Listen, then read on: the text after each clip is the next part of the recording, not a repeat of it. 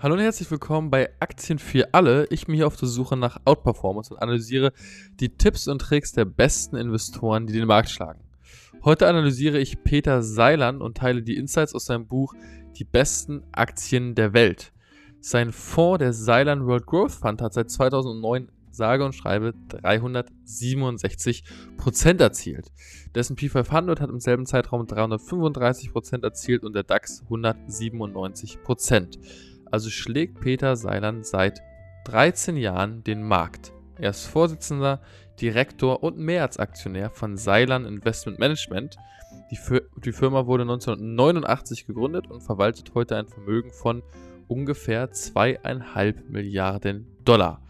Peter Seilan ist bereits seit 1973 in der Finanzbranche tätig und heute analysiere ich, was er seitdem anders macht als die breite Masse und wieso er den Markt schlägt. Er hat 10 goldene Regeln, die ich jetzt teile. Ich würde raten, mitzuschreiben. Los geht's.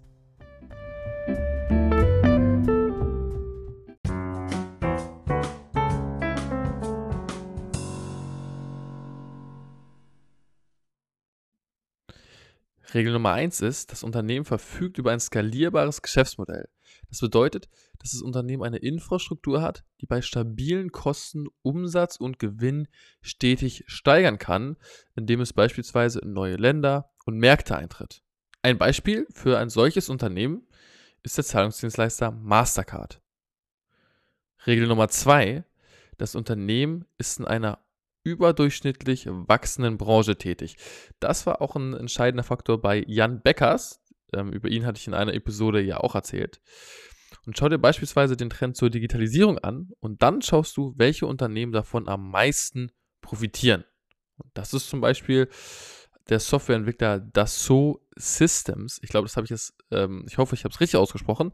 Dassault D-A-S-S-A-U-L-T ist auch unter den größten Positionen von dem Seilern World Growth Fund. Aber wie alles andere in diesem Podcast natürlich auch keine Anlageempfehlung. Do your own research. Regel Nummer drei: Das Unternehmen ist konsequent führend in seiner Branche. Außerdem sollte sich diese Branchenführerschaft über einen längeren Zeitraum erstrecken, wie beispielsweise bei Coca-Cola. Der Hintergrund ist, dass es erfahrungsgemäß viel Zeit und Geld kostet, um eine marktdominierende Rolle zu erlangen. Diese Investition muss sich lohnen, was umgekehrt heißt, dass solche Unternehmen auch oft die Preise vorgeben können. Ein gutes Beispiel ist Accenture, der weltweit größte Dienstleister im Bereich der Unternehmens- und Strategieberatung. Regel Nummer 4 ist, das Unternehmen hat einen langfristigen Wettbewerbsvorteil. Oder besser, gleich mehrere Wettbewerbsvorteile. Was heißt das genau in der Praxis? Das können hier wirklich überlegene Produkte sein. Also man hat das bei Adidas und Nike, ähm, ein überlegenes Geschäftsmodell. Ebenso wie zum Beispiel beim Fast Fashion Anbieter Inditex. Also die Produkte bei Adidas und Nike, da sieht man über Jahrzehnte, sie haben einfach starke Qualität, gewinnen Tests, haben große Fanbases.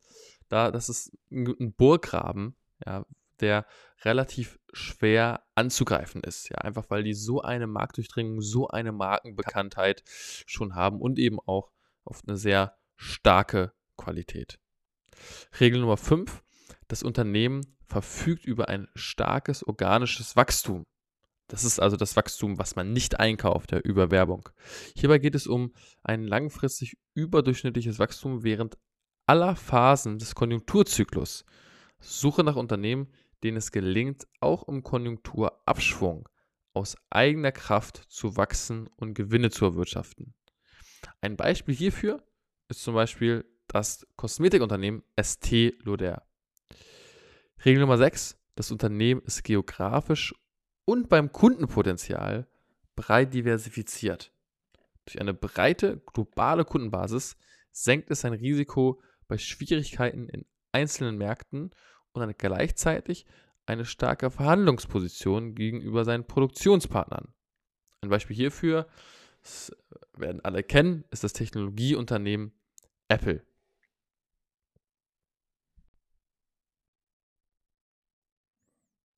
Kommen wir zur Regel Nummer 7, die besagt, das Unternehmen verfügt über hohe Kapitalerträge bei gleichzeitig geringerer Kapitalintensität, also es verdient viel Geld, während es wenige Kosten hat.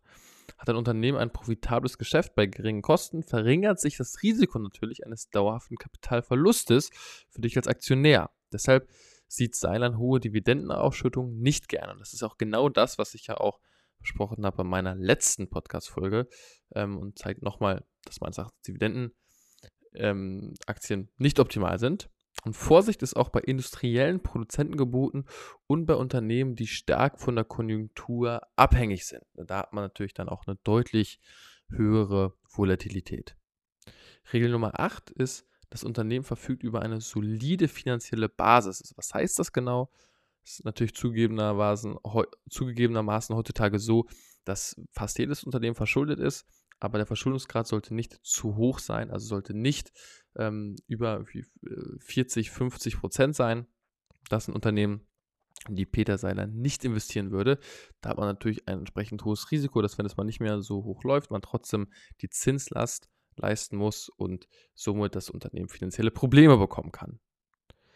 Regel Nummer 9 ist, das Unternehmen verfügt über eine transparente Konzernbuchführung und Konzernbilanzierung. Und der ein oder andere wird jetzt an Wirecard denken. Das war natürlich ein Extremfall, aber es gibt auch hier und da andere Unternehmen, ähm, wo es da immer mal ja, Schwierigkeiten gibt. Ähm, und äh, von solchen Unternehmen sollte man laut Seiland zumindest die Hände komplett lassen. Und er sagt auch, die meisten Unternehmen versuchen sich im Geschäftsbericht so gut wie möglich darzustellen. Dazu werden gerne legale Bilanzierungstricks genutzt. Und ein guter Analyst weiß, welche Branche wo am einfachsten manipulieren kann. Finanz- und Versicherungsunternehmen können beispielsweise interne Bewertungsmodelle nutzen, die für Außenstehende nicht einsehbar sind. Deswegen investiert er zum Beispiel nicht in Finanz- und Versicherungsunternehmen. Denn eine transparente Bilanz hingegen hat möglichst wenige und möglichst geringe außerordentliche Positionen. Also das ist schon mal ähm, hier ein guter Indikator. Und Regel Nummer 10, das Unternehmen verfügt über ein effektives Management. Was heißt das genau? Dazu gehören natürlich auch ein effektives Controlling und eine effektive Corporate Governance. Darunter versteht man eine gute Unternehmensführung, zu der seit einiger Zeit auch Nachhaltigkeitskriterien gehören. Das Management sollte im Interesse der Investoren agieren, sprich vorausschauend handeln, einen klaren Wachstumsplan haben für die nächsten fünf Jahre und den Unternehmenswert langfristig steigern. Das zeigt sich auch in der Offenheit der Kommunikation der Aktionären gegenüber. Das ist ein ganz wichtiger Punkt. Wird, wird versucht, ganz offensichtliche Probleme, die man einfach schon der, der Presse äh, entnehmen kann, wird versucht, das unter den äh, Teppich zu kehren oder geht man damit ganz offen um? Ich finde ein sehr positives Beispiel ist About You. Die, der ähm, Tarek Müller geht ähm, oft in den ähm, ganz vielen Podcasts ganz offen damit um, dass der ähm, Aktienkurs eben sehr abgeschmiert ist, wie die allermeisten Tech-Aktien ähm, und äh, redet sehr offen über die äh, Probleme in der Branche äh, aktuell oder auch über äh, mal negative äh, Mitarbeiter-Reports, die es gab. Dennoch äh, ist About You nach wie vor sehr, sehr beliebt bei Mitarbeitern und auch ein Investment von mir wachsen sehr stark, entwickeln sich besser als, als der Markt, ähm, machen meines auch einen Top-Job mit Influencern und Co. Ähm, aber hier sieht man auch wirklich eine richtig starke Unternehmenskommunikation, die wirklich sehr, sehr offen ist.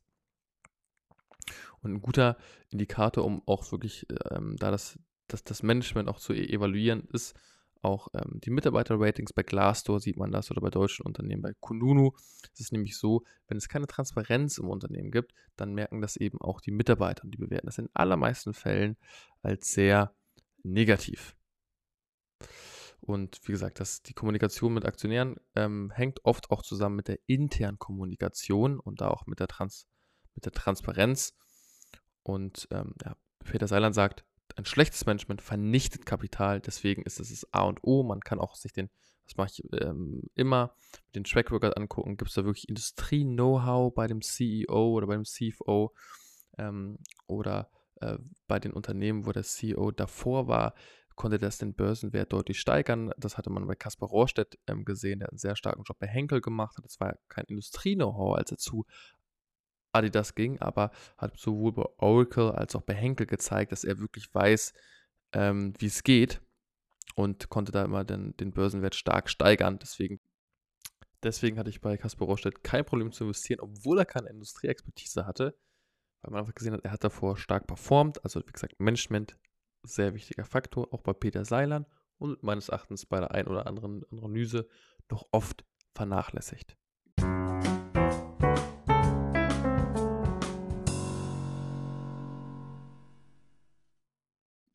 Wie setzt man das Ganze jetzt in die Praxis um? Der Cylon World Growth Fund ist auch für alle Privatinvestoren investierbar. Das heißt, du kannst ihn einfach kaufen. Man zahlt einmalig 5% und 1,65% jährliche Kosten, also diese sogenannte Total Expense Ratio. Oder du pickst einfach nur die größten Positionen die findest du auf OnVista, wenn du den Vornamen eingibst, also Cylon World Growth Fund und ich sage jetzt auch mal die größten Positionen. Das sind einmal Nike und Alphabet, beide 6,9%, dann Adobe mit 6%, Mastercard mit 5,6%, Microsoft mit 5,5% und dann folgen Rest Pharmaceutical, Tyler Technologies, Dassault Systems, die ich schon erwähnt hatte, IDEX, also IDEXX Laboratories Inc. und die Lonza Group mit Z geschrieben denke ich, eine sehr einfache Möglichkeit, einfach hier und da mal den, den ähm, Fonds zu checken und mal gucken, um mal zu gucken, Mensch, ist denn von den zehn größten Positionen denn was Spannendes für mich dabei? Wenn dir dieser Podcast gefallen hat und du noch tiefer in das Thema Investieren in Aktien und Krypto einsteigen möchtest, melde dich gerne bei meinem wöchentlichen WhatsApp-Newsletter an, der natürlich kostenlos ist. Schreib einfach bin dabei an 0176 307 04794 und das war es jetzt auch schon mit der Episode über den Peter Seilan, der nächste Fondsmanager, der den Markt schlägt. Also danke dir fürs Zuhören und bis zur nächsten Folge am kommenden Sonntag, wie immer, bei Aktien für alle. Bis dann. Ciao.